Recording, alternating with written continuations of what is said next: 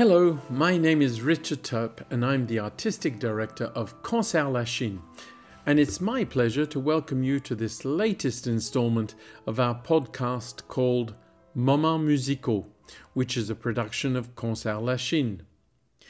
You can listen and especially subscribe to this musical magazine through your favorite application, whether it's iTunes, SoundCloud, Spotify, or TuneIn. You can also find Moments Musicaux available on our website at www.concertlachine.ca. Today's program features two fascinating interviews.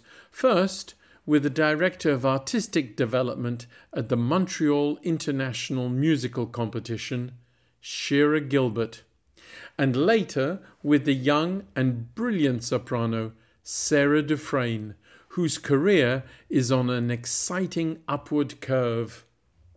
But first, let's start with some music. This podcast, Moments Musicaux, seeks to highlight some established and emerging musical artists from Quebec and Canada. Today, we would like to feature one of Canada's most dynamic ensembles, le Trio de Guitare de Montréal, otherwise known as MG3 made up of Sébastien Dufour, Marc Morin, and Glenn Lévesque, the trio has performed all over the world and enjoys a truly international reputation. So, to begin, let's hear them in a short and fiery piece by the Spanish composer Manuel de Falla. Here is MG3 performing the exciting Danza del Molinero the Farruca from the Three Cornered Hat by Manuel de Falla.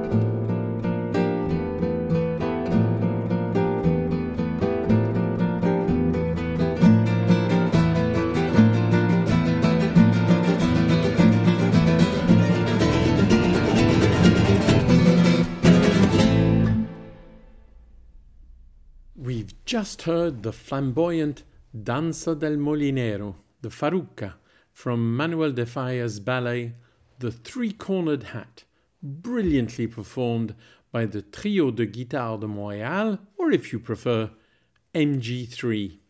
What a wonderfully energizing way to start this program. More of MG3 later, but now let's meet Shira Gilbert, the Director of Artistic Development at the Montreal International Musical Competition. Hello, this is a wonderful occasion to welcome uh, Shira Gilbert, uh, who is the Director of Artistic Development at the Montreal International Musical Competition, or if you prefer, le Concours Musical International de Montréal. Shira, it's wonderful to welcome you. Thank you for agreeing uh, to speak to me Thank about this you. fabulous com- competition. Thank you, Richard. It's absolutely my pleasure, and we're so excited about the competition coming up very soon.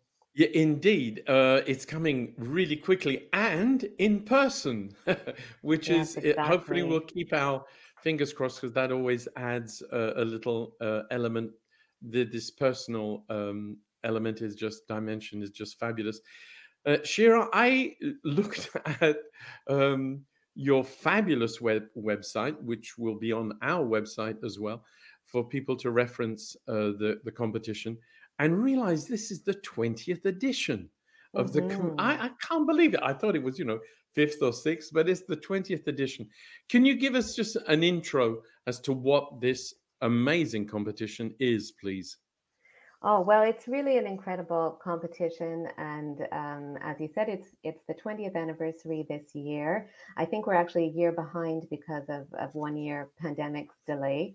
Um, so since the competition was founded by Joseph Rouleau and André Bourbeau, um, it was uh, inspired by the Queen Elizabeth competition in Belgium with the idea of having um, several different instruments be featured. So, since its founding, the competition has been on a three year cycle where there's we have violin, piano, and voice in a three year cycle. And this is the second voice edition that has the double uh, feature of also of hosting both aria and art song competition. So as an extra bonus this year, we kind of have two in one, which makes it extra special and uh, extra complicated and extra people. So, but really exciting because, of course, as you know, um, it's just such a wonderful repertoire, um, the art song repertoire. So to have that as well as all the opera arias, it's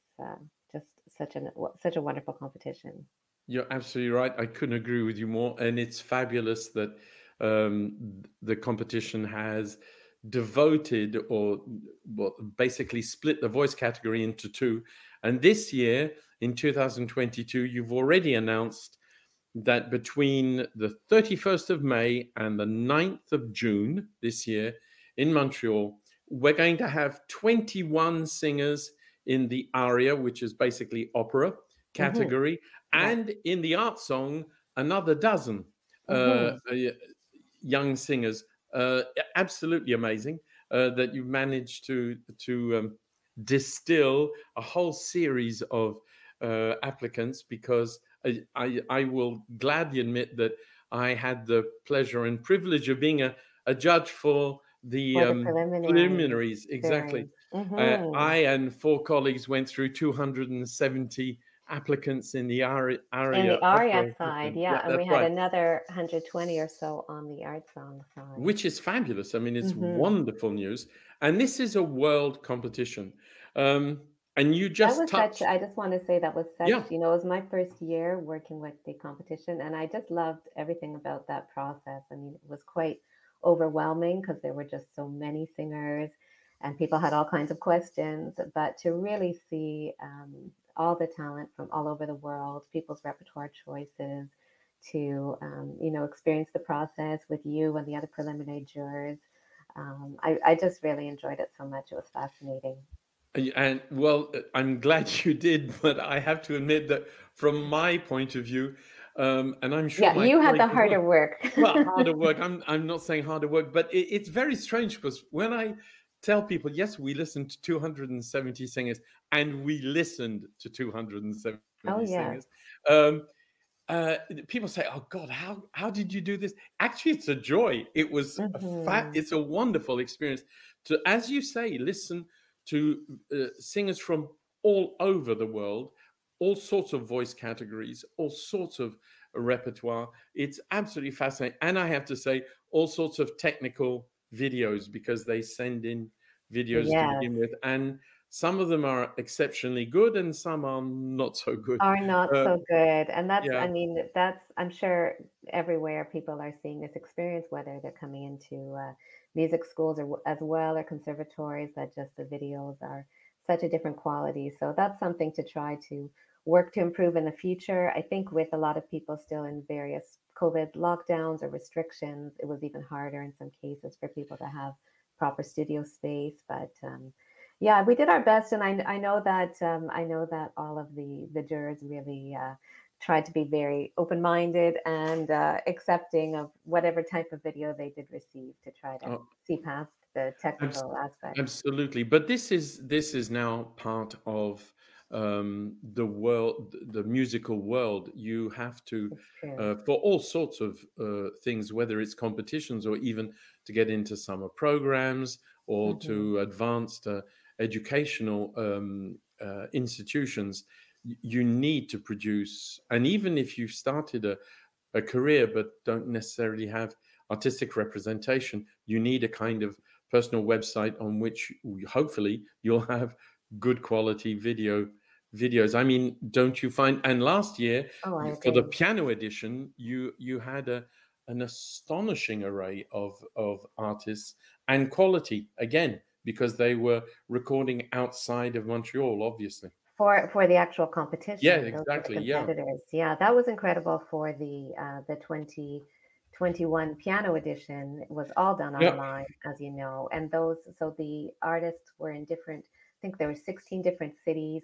They were all actually in proper concert halls, not just recording studios, That's to really right. give everyone that um, concert experience. So that was a pretty pretty amazing achievement by by the team and everyone involved technically. And um, yeah, it was really viewed by by millions of people. It was incredible. So before I get to actually asking you certain aspects of your job, which is has a lovely title, Director of Artistic Development, for the competition is is I, I'm sure no one no one can actually predict exactly how many things you do for the competition. Before we get there, one little thing I wanted to mention is, um, and I don't take this, by the way, as being a bad side. There are lots of Canadians that have been uh, in this competition, 2022 yeah. in voice, that have been accepted. Uh, this is not jingoistic, it's not nationalistic. Do you feel that this is a reflection of where Canada is as um, a nation of singers? I believe so. I mean, it, it is incredible that we have such wonderful Canadian representation this year. And, you know, the process w- took place this year like any other um, in terms of rating all the singers. And this is just the way the cards fell in the end with the um, with the marks. And, um, you know, it wasn't, uh, there, there was nothing, no other element in it. I mean, certainly I would, I, I haven't done the statistics. I imagine we had more Canadian application applicants than anywhere else. Um, so that could represent some of it. But I think what we're really seeing is the the product of um, incredible training, incredible talent, and really what's become a tradition of um, you know superb superb singers in Canada. We're seeing most of our Canadians in the aria category. Um, we do have two who are in the, the melody or art song car- uh, category as well.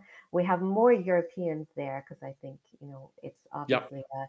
a, a, firmer, firmly entrenched uh, European tradition, which we'd like. Which you know, part of what we're doing is bringing that over here to Canada as well. And um, but yeah, I mean, I would say, as you know, we have just incredible teachers, conservatories, training programs in Canada, and I think all our Canadian representation is really the fruits of that.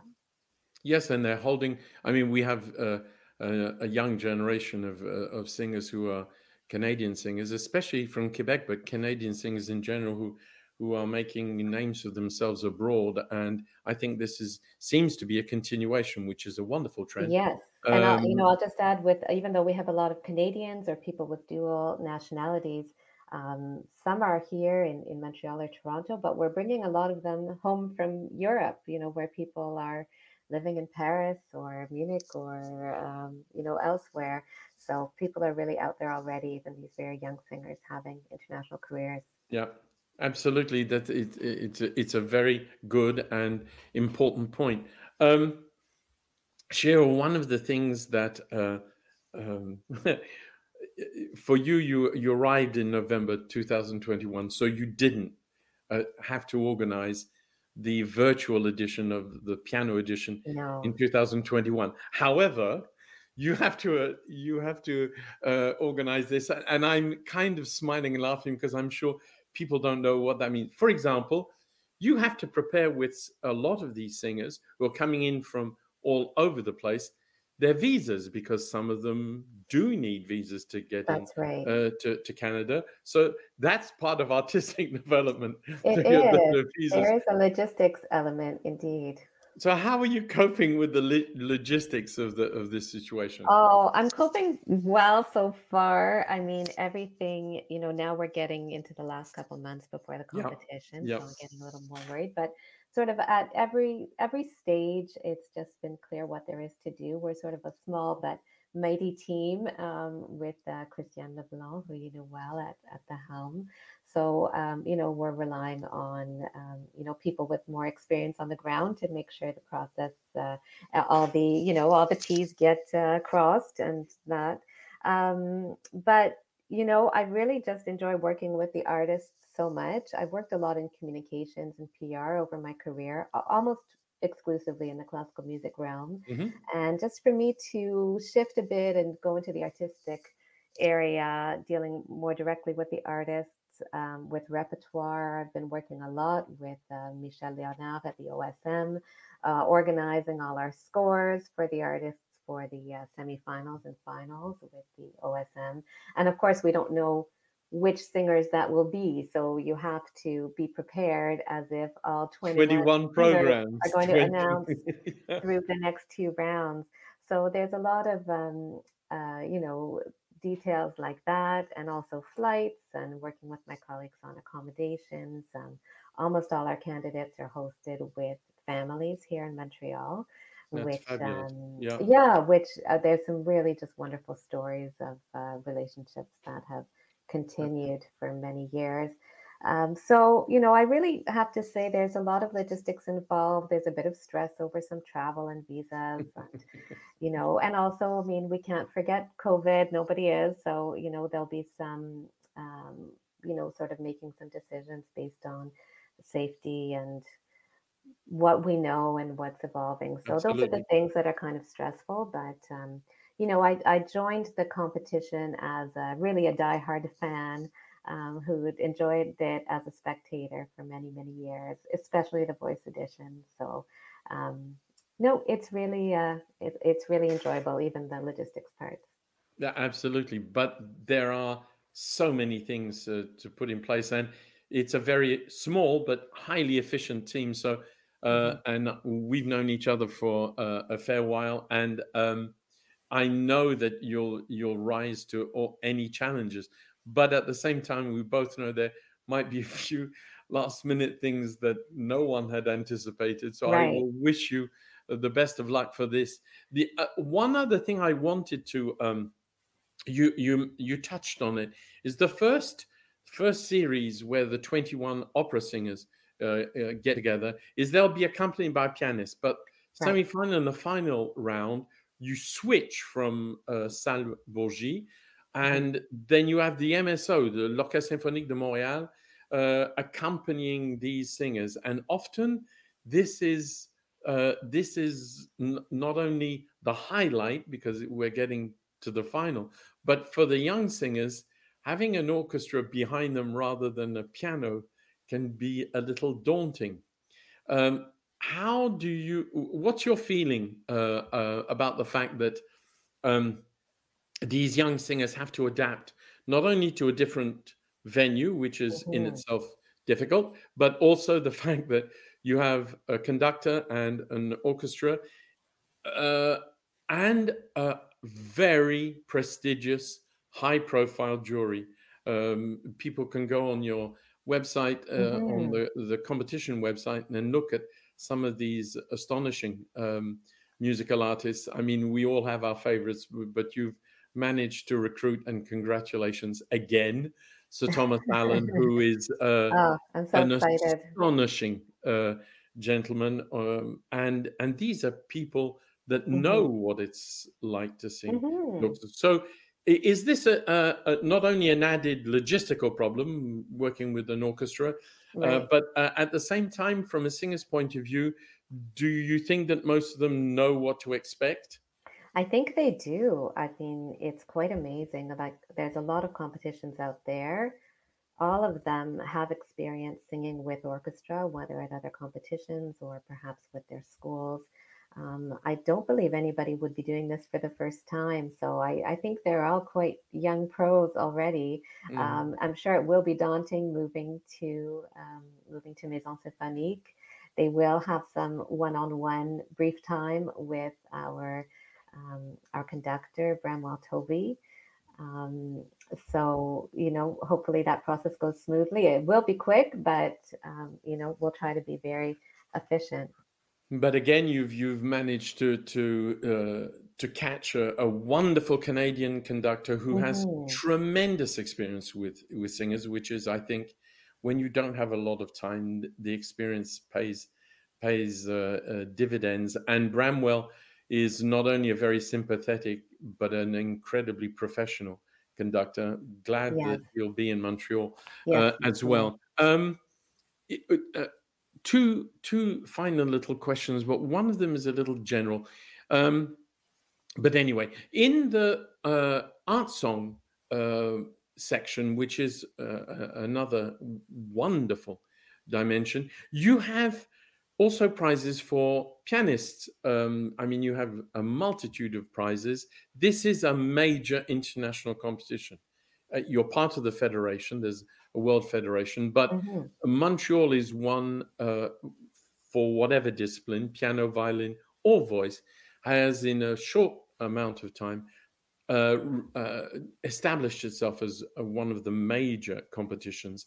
And in the art song, you, you, some of the singers, or several of the singers actually, are bringing their own pianists. So it's not only actually singers. 11 out of 12 of our wow. have their own pianists. Yes, I'm quite amazed. Wow, I didn't know it was eleven. logistics, yeah. I I know a couple of the the, the pianists involved, and mm-hmm. I have to say they're as good as the singers.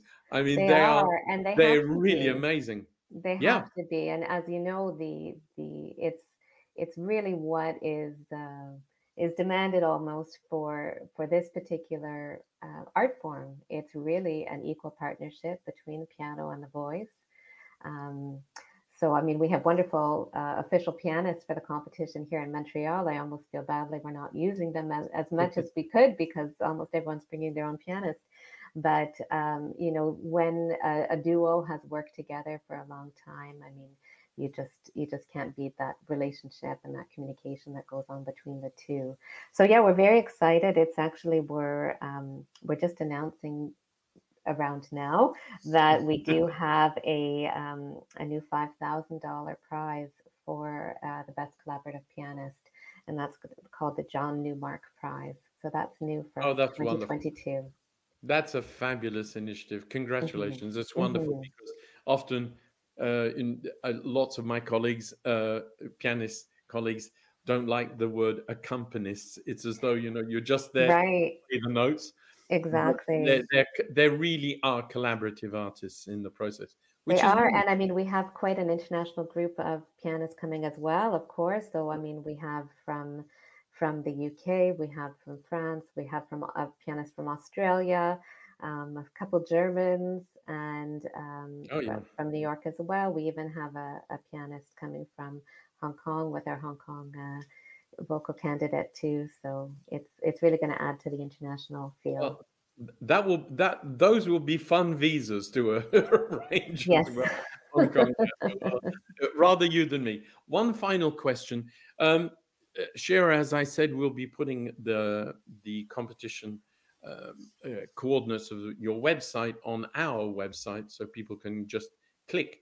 But um, give us an idea, please, uh, of uh, not only the, the, the prize structure, but the actual dates. I mentioned 31st of May um, to early June.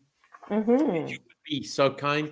Uh, and just give us an idea because people can actually attend. They can buy tickets uh, to attend. And I urge you to do so because it's a really uh, exciting uh, uh, it's an exciting competition but it's also fabulous to see these youngsters progress through the the rounds so Oh, um, yeah. before leaving give us an uh, just a, a encapsulated idea of what to expect Sure, sure. Well, yes, there's nothing like being there in person. It's really so exciting. Our audiences get very engaged, very attached to their candidates um, or their favorites. So I'd encourage everyone who's in Montreal to to please come attend in person. Um, of course, everything will also be streamed online. So the first two days of the competition, um, May 31st and June 1st, are really action packed um, because we have at 2 p.m. those days, those two days will be the first round for ARIA. So at um, 2 p.m. on the 31st and June 1st. And then those two evenings will be the first round for the art song competition. So you can come in the afternoon to hear the um, the opera singers, and in the evening to hear the art song singers and pianists. And then so then we so those are 21 singers and 12 singers over those two days. Uh, then we will move on to the semifinals for art song which will be at june 3rd on june 3rd and then the finale for art song which will be on the afternoon of sunday june the 5th so all of those events i just mentioned are taking place at Salle um, at the musée des beaux-arts de montréal um, so that's a conclusion of Art Song, which will which will finish June 5th. Then we move to Maison Symphonique, and we have two evenings of the semifinals for Aria on June 6th and 7th. And um, then we have a day off and before the finals on June 9th at Maison Symphonique. Well, it's a fabulous, uh, it's a really wonderful competition, as I said. Um, I wish you uh, continued uh, bon courage, courage to to meet these amazing logistical challenges. I'm sure you will get there.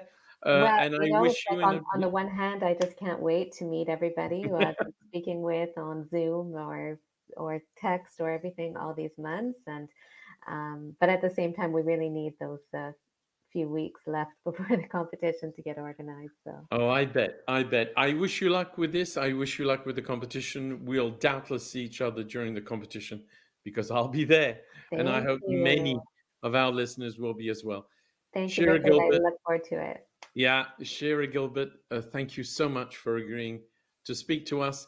Uh, have a wonderful competition and we'll see each other shortly, I trust. Thanks again. Thank you again. so much. Bye bye. Bye.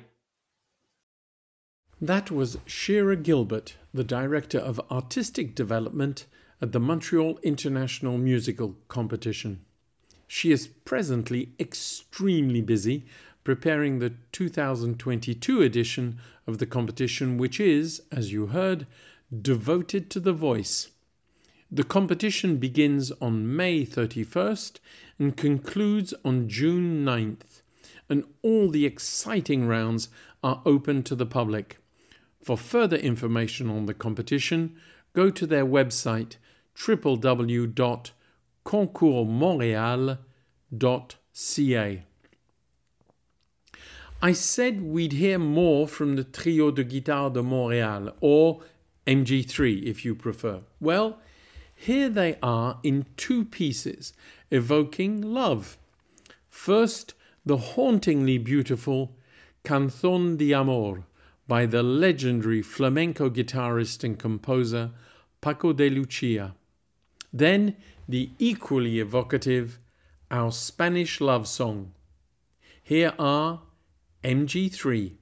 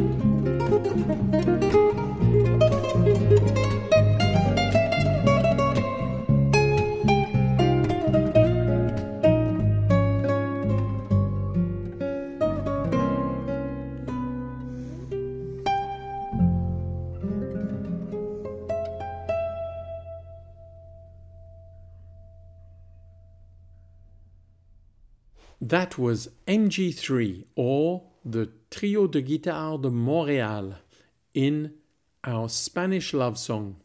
And before that, we heard them perform Paco de Lucia's Canción de Amor. MG3 are a fabulous ensemble and are as exciting and convincing in performance as they are on record. And now, before we meet our next guest, the superb young soprano Sarah Dufresne, let's hear her sing. Here she is, accompanied by Holly Croker at the piano, performing Pamina's forlorn aria, Ach ich fühl's, from Mozart's opera Die Zauberflöte, or if you prefer, The Magic Flute. Here is Sarah Dufresne.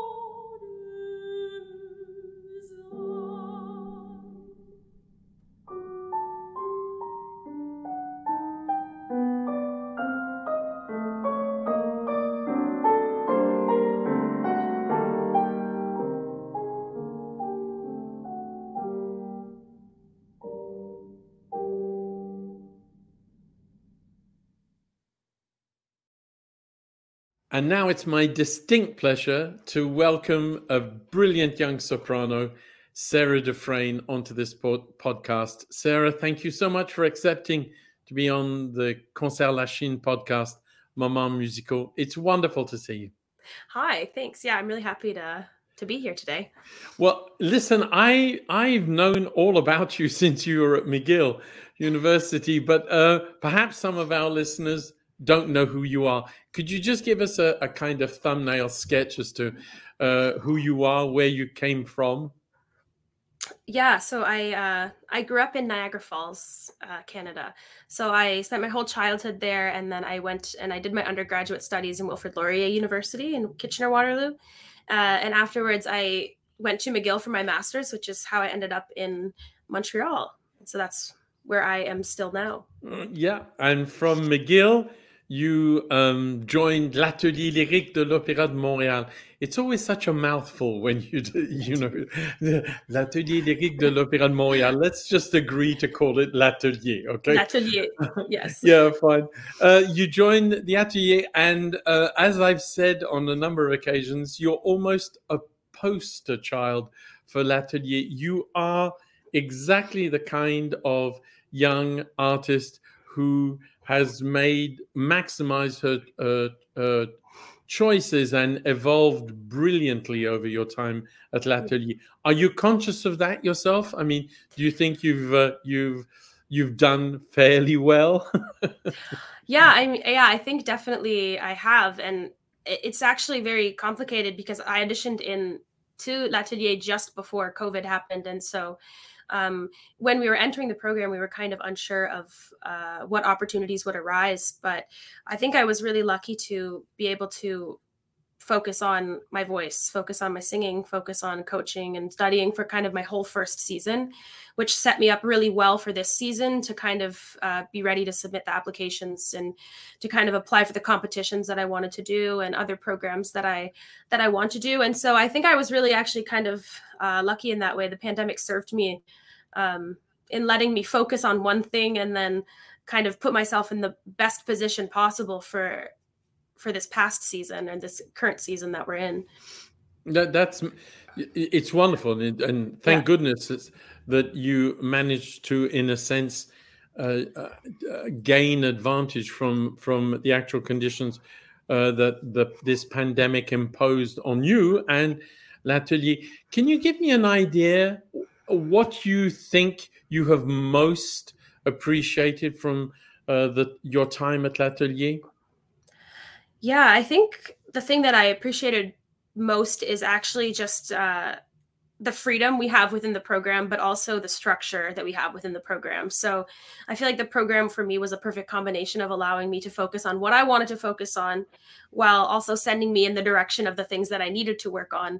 Um, and also allowed a lot of freedoms for me to study like my own repertoire and also study the repertoire that's assigned. So I feel like it's definitely this it's a good balance of freedoms and structure. And for me that was great coming out of school because in school you, you don't have so much freedom. You are kind of always told what your next thing is, but in atelier like I was able to do uh role studies and study new arias. I completely changed my audition package while I was here, completely changed a little bit, not my fach, but kind of the kind of repertoire that I sing within my fach definitely shifted within mm-hmm. the last two years. And so for me, yeah, it's really just it's a beautiful combination of things. Also, just the amount of coaching we get, and the amount of instruction we get. It's it's really intensive, and for me, that works really well because I um, feel like I I do really well in an environment where I'm working really hard and, and working a lot. Um, and they yeah, they also they keep us busy. They keep us very busy. they, like we always have something going on, and it's always kind of on to the next thing and the next thing, which is good because it's that is real world uh, stuff. Yeah. And um, I've experienced that more now in the last couple of months, where I've been working some gigs outside of l'atelier as well as gigs in the atelier all at the same time, and I realized that. Uh, I'm prepared to do that. I'm prepared to do that because we were always being kept busy. So I'm I have this work ethic of okay, well, I'm working on this, but I have to also be preparing for these three concerts that are coming up. And it's mm. it's good because I learned to always stay ahead of like one step ahead of what's uh, coming. Yeah. Yeah, because if you don't, you're kind of you're in trouble sometimes, and so it, it's a yeah. you just you've just described in a sense one of the vocations of l'atelier is to provide that uh, bridge between the educational and the institution and the professional world, which yeah. is somewhat different. And you just yeah. you you just uh, itemized a few um, very specific um, examples. If I may, I'll take five seconds or ten to just clarify, just in case some people don't know what a fach is. Oh, it's it's depending on what kind of voice you have, the repertoire that is aligned to that voice. So your how would you describe your voice in fact?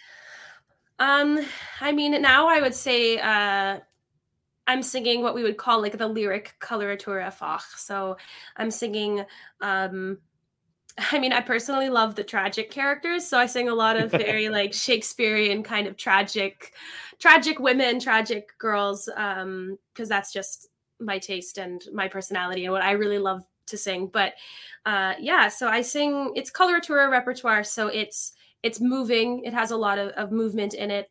You have a lot of high notes, but you're not always high the whole time, which is what I would say is the class of the difference between like a lyric coloratura and like a high coloratura. It's when you're high coloratura, you're kind of you're in the top of your voice all the time, and I feel like for me, shifting into more lyric repertoire has allowed me to like really kind of find warmth and uh, presence in the middle of my voice, which um, is something that also naturally has changed for me in the last couple of years. I feel like my voice, just like with my age, my voice has changed a little bit, and I'm able to kind of make sounds now that that serve this kind of like sad tragic repertoire of someone who may or may not die at the end of the show. Um, oh come on! you always die at the end of the show, I mean, no, no, not always. No, no, but I think you're dead right. Um, it's a fabulous analysis. Uh, most of us who've had the pleasure of listening to you over the last two, three years um, have realized that perhaps if initially younger, uh, when you were a little younger, and God knows you're not old, but uh, when you were a little younger, perhaps Queen of the Night uh, in Zauberflöte would sit really well, mm-hmm. but in, in your voice, and you could probably get away with it even today. But singing Pamina's aria, Ach ich fühl's, eh, from the same opera, you have you, you have uh, got in uh, I personally a great deal more warmth, richness, mm. especially in the center of the voice, which means that you can take on a lot of the what are so-called bel canto roles you know the mm-hmm. lucias as you said the tragics yeah. uh, but um, but it's that 19th century repertoire and yet mm-hmm. be completely at ease in some uh, earlier and for that matter later uh, works this year at l'atelier you abs i actually sent you an email i think after the the performance, which I thought was absolutely stunning because I'd never heard you sing French Baroque repertoire. And you sang mm-hmm. an aria from a Rameau opera, which was absolutely stunning. Is this something you have affinity for, or is it just a, a, a repertoire that well, I'm I'm just starting to get to know it? Well, I for me, I actually really love Baroque music. When I was at McGill, I did the early music ensembles. Yeah. Um, I was in a, a, really nice trio with a Baroque oboist and a harpsichord. And so we explored like some French Baroque stuff. We did some Charpentier and Bach and uh, I mean, ha- lots of Handel and stuff like yeah, that. Yeah. And, and I actually, I really like it. I, I find that it's, for me, it's, it's funny because actually after this Baroque concert, I, uh, then my next project that I actually moved on to the next day was that I, I was called to fill in for uh, Aline Kutan in um, Annelies, an oratorio with the Ottawa Choral Society, oh, which wow. I had sung two years ago, right before COVID. And um, so I went, I drove to Ottawa the next day after that concert and went into rehearsals for that and performed it three days after that. And it's really interesting, but it's it's modern. It's a it's a modern oratorio written like in the early 2000s, and I realized that the vocal function of like Baroque music and some modern music is actually we've come we've come full circle back around, yeah, and very that, similar. Yeah. it's super similar and it was actually a very easy shift to go from like something that's like so old to something so new and i actually found this to be fascinating it was a big moment of self-discovery for me um, also because i in that specific oratorio i was uh, anne frank is the role. Um, and so it's kind of this very pure young sort of sound that you need to have. It's very exposed. It's very much just about like kind of having like immaculate tuning and expressing something.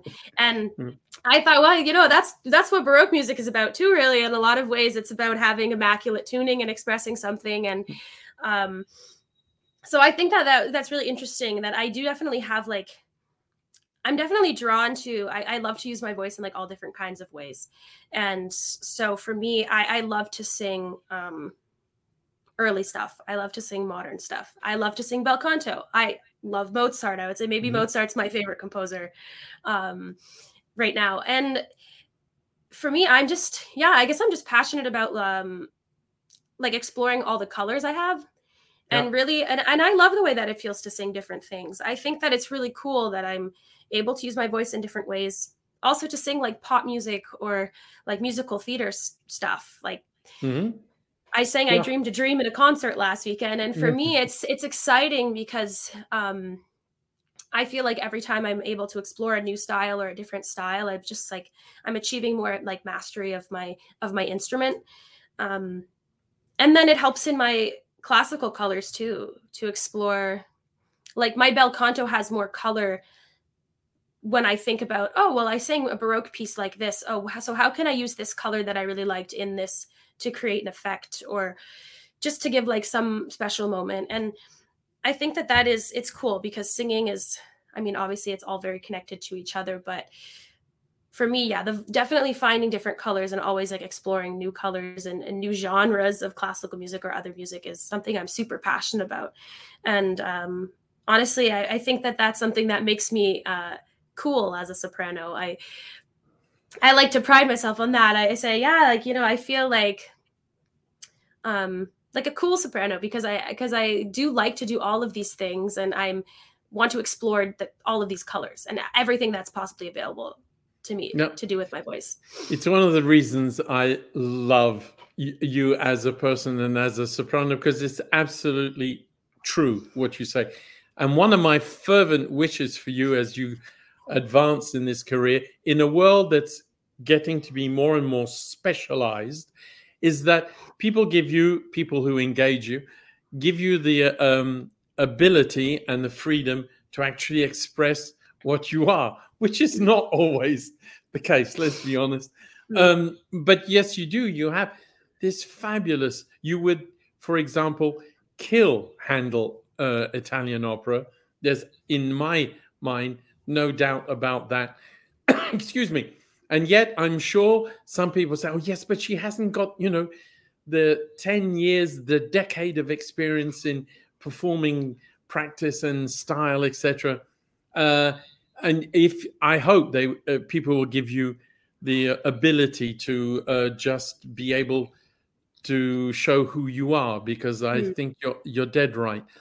Um, so this is your final year at L'Atelier, but it's not as though you were deep, uh, diving off the deep end and not knowing what the hell you were going to do because as some people may know you have been chosen to be part of the finals of the montreal international musical competition this year uh, in may and beginning of june of 2022 how did that feel? Was this something you had already set up to apply for this competition uh, at the end of last year? Yeah, it really was. You know, and I, I kind of was planning on applying um, since like four years ago when I participated in a master class for the competition the last time it came around, which at the time seemed like a little bit like like a dream, like a far off kind of dream. Because I mean, in for me that's like that this last 4 years has been like so much has changed in my life and so much has changed in the way that I sing and in my goals and my dreams and everything has kind of changed. And so at the time it seemed like such kind of like an unrealistic thing. I said oh well in four years i really i want to be in the competition. I don't just want to be in the master classes which the master classes are great but it's not the competition. And um yeah, so I was super excited to to get that uh, that email, and I thought, wow, like I think it's just very cool because I I think I'm very good at setting goals and setting timeline for myself and kind of I don't know. I keep doubting myself and then continue like time and time again. I'm like, oh, I, I set a goal and I actually did it. And so I guess I'm good at, at accomplishing kind of what I want, which it's difficult in in singing because a lot of the time most of the time it's really not in our control at all. So whenever you have a dream to do something and it actually happens for you it's it's it's a super exciting thing because it says wow okay i obviously was aligned with like what they were also looking for. And um, i obviously did the work i needed to do to in order to put myself in the best position to get selected. So yeah i'm very excited. I think that it's a really cool opportunity and it's the singers on like the poster like all the other singers like who are doing the competition are so impressive. So just to see myself on this poster with all of these other people i think wow that it's it's really quite exciting. Um also just kind of being like a montreal representative it's like someone mm-hmm. who's been here and who lives here it's uh it's really cool to do. This is my first like international competition. And so to do it in montreal uh it's it's pretty special and it's very it's just really exciting. It's really what i wanted. So but it, it's wonderful. I have to admit that I was one of the judges on the preliminary, uh, and uh, there was, from my point of view, and obviously my four colleagues agreed with me. There was absolutely no doubt. You also have an uh, almost ideal temperament for this. You were talking about setting goals for yourself, but there's also uh, the way you approach things, uh, whatever it is, an operatic aria or a role or or anything. In fact, that's highly impressive. I mean, we've worked together uh, at the academy, and I've seen you work on a number of occasions, and the way you apply yourself. Um, I think uh, should give you added confidence for the competition because uh, you you've uh, we say in French tu mérites ta place you you've really earned your place there and I wish you the very best of luck. And so, thank you. Do, so will a thousand other Montrealers in the in the theater uh, when you perform in uh, May June mm-hmm. of this year, and afterwards in the autumn. I think it's fair to say that you're allowed to speak about the fact that you'll uh, be continuing your. I don't even want to say apprenticeship because it's as though it is, but it this is something else um, not in North America, but in Europe. Tell us what, what you're going to be doing. Yeah, so I'm uh, moving to London, the UK, and uh, I'm joining the Jet Parker Young Artists at the Royal Opera House, which is also very surreal to say i'll admit like even at this point in time and i've known for months um i actually i updated my my cv this morning uh to submit for something and i i added that and I was like, wow, this is quite quite something special. And yeah, it's it's an incredible opportunity. And I'm just like I'm so excited. I don't think it'll feel real until I, until I really arrive until I arrive there. But I was I was lucky I got to for the audition process. I spent a week with them in Covent Garden. Um, and just like getting handed my security card that said Royal Opera House and had my picture on it was like maybe the most exciting moment of my life so far. Um, I sent a picture to everyone I know. Um, it was really quite exciting, and uh, just the history in the building. Like you're walking around and there's pictures of, uh, like, it's it's amazing. Everyone. It's of yeah. everyone, and there's like historical artifacts that are just there, and it's yeah, it's really quite something else, and um, just yeah, it, it's it's still it's really surreal, but it's it's really quite exciting. And um, I'm lucky next season I'm singing a number of roles on the main stage, um, and also covering a little bit. And so it's just yeah, it, that's truly another thing that's sort of a dream come true for me. Yeah, and it's just starting. Uh, I have to tell you that the feedback I got from various people was that they really wanted you. They wouldn't let you out of town, leave London before they actually offered you um, uh, a, place, uh, which uh, is, I, I, think a lot of people don't realize the Jet Parker, as we charmingly call it the Jetta Parker uh, program at Covent Garden, is if it's not the best young artist program in the world, it's among the three best. And of that, there's absolutely no doubt. Um, and you, uh, Europe opens its doors for you, Sarah. It's, it's magic.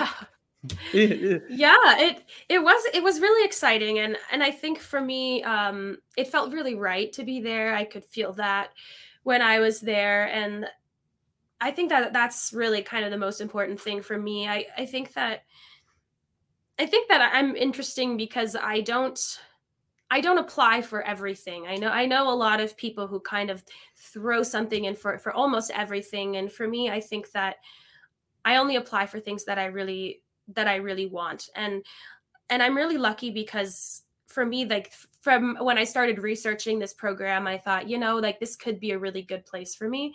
And so to know that I spent 7 days with them and that and that they also felt that is it's really good because mm-hmm. um yeah, these things are are kind of hard hard to get sometimes. They're they're hard to get into. It's hard to be noticed. I'd say I don't want to cry a river for all the sopranos but it's it's harder even for us than for everyone else because there are you bet. so many you uh, bet there are so many sopranos out there and so um yeah when you get noticed it feels really good it feels really special and, and i feel really fortunate and and lucky and and i know that i i'm a hard worker but i also do know that there is like an aspect of there is a little bit of luck involved and there's a little bit of getting noticed in the right moment by the right person. And um, so i'm just really happy that that this is that this has worked out for me and that i get to go there and do that because getting into getting into europe from canada i don't think is necessarily the easiest thing to do sometimes. We are very far away and um, it is hard it's it's hard to do but i think that europe is definitely going to be a hopefully my market i mean i had a fairly unsuccessful audition season in the United States in the fall. And so to go to Europe and uh, find success, I thought, yes, I think this is definitely like where I want to be, definitely a market that I fit into. And I mean, England is English, so that's also helpful. Yeah. in some ways for me. Um, also socially i guess to move to a new place where you speak the language is uh, often more fun than when you don't. It's yeah. possible to go if you don't but you know so for a lot of reasons i just i feel like i, I really fit there and then it's yeah i'm just i'm so excited. Well i think you've you've managed to make your own luck in many respects through your hard work through your talent. And i will speak for hundreds and thousands of us uh, and wish you the the greatest of fortune not only in the montreal international musical competition but in your time at the jet parker program at the royal opera house Covent Garden. That sounds so good. Sarah Dufresne at the Royal Opera House, Covent Garden. There you go. That's what I was saying. It's just so so surreal. it's just so sounds, surreal. It yeah. sounds really good though. It sounds really good. Sarah, thank you so much for joining me on this podcast. The very best luck. Please take care of yourself and stay well. And thanks again for joining us. Thank you so much. My pleasure. Bye-bye. Bye. I'm sure you're as impressed as I am by this immensely talented, intelligent, and charming soprano, Sarah Dufresne. She has a very busy spring and then embarks upon a European adventure as a member of the extremely prestigious Jet Parker Young Artist Program at the Royal Opera House, Covent Garden in the UK. We send her our very best wishes for continuing success and joy in her chosen field. It's only too fitting that we end today's program with Sarah Dufresne. Here she is singing Mozart once again. This is his fiendishly difficult but oh so beautiful concert aria, Vorrei spiegarvi, accompanied by l'Orchestre de l'Agora conducted by Nicolas Ellis.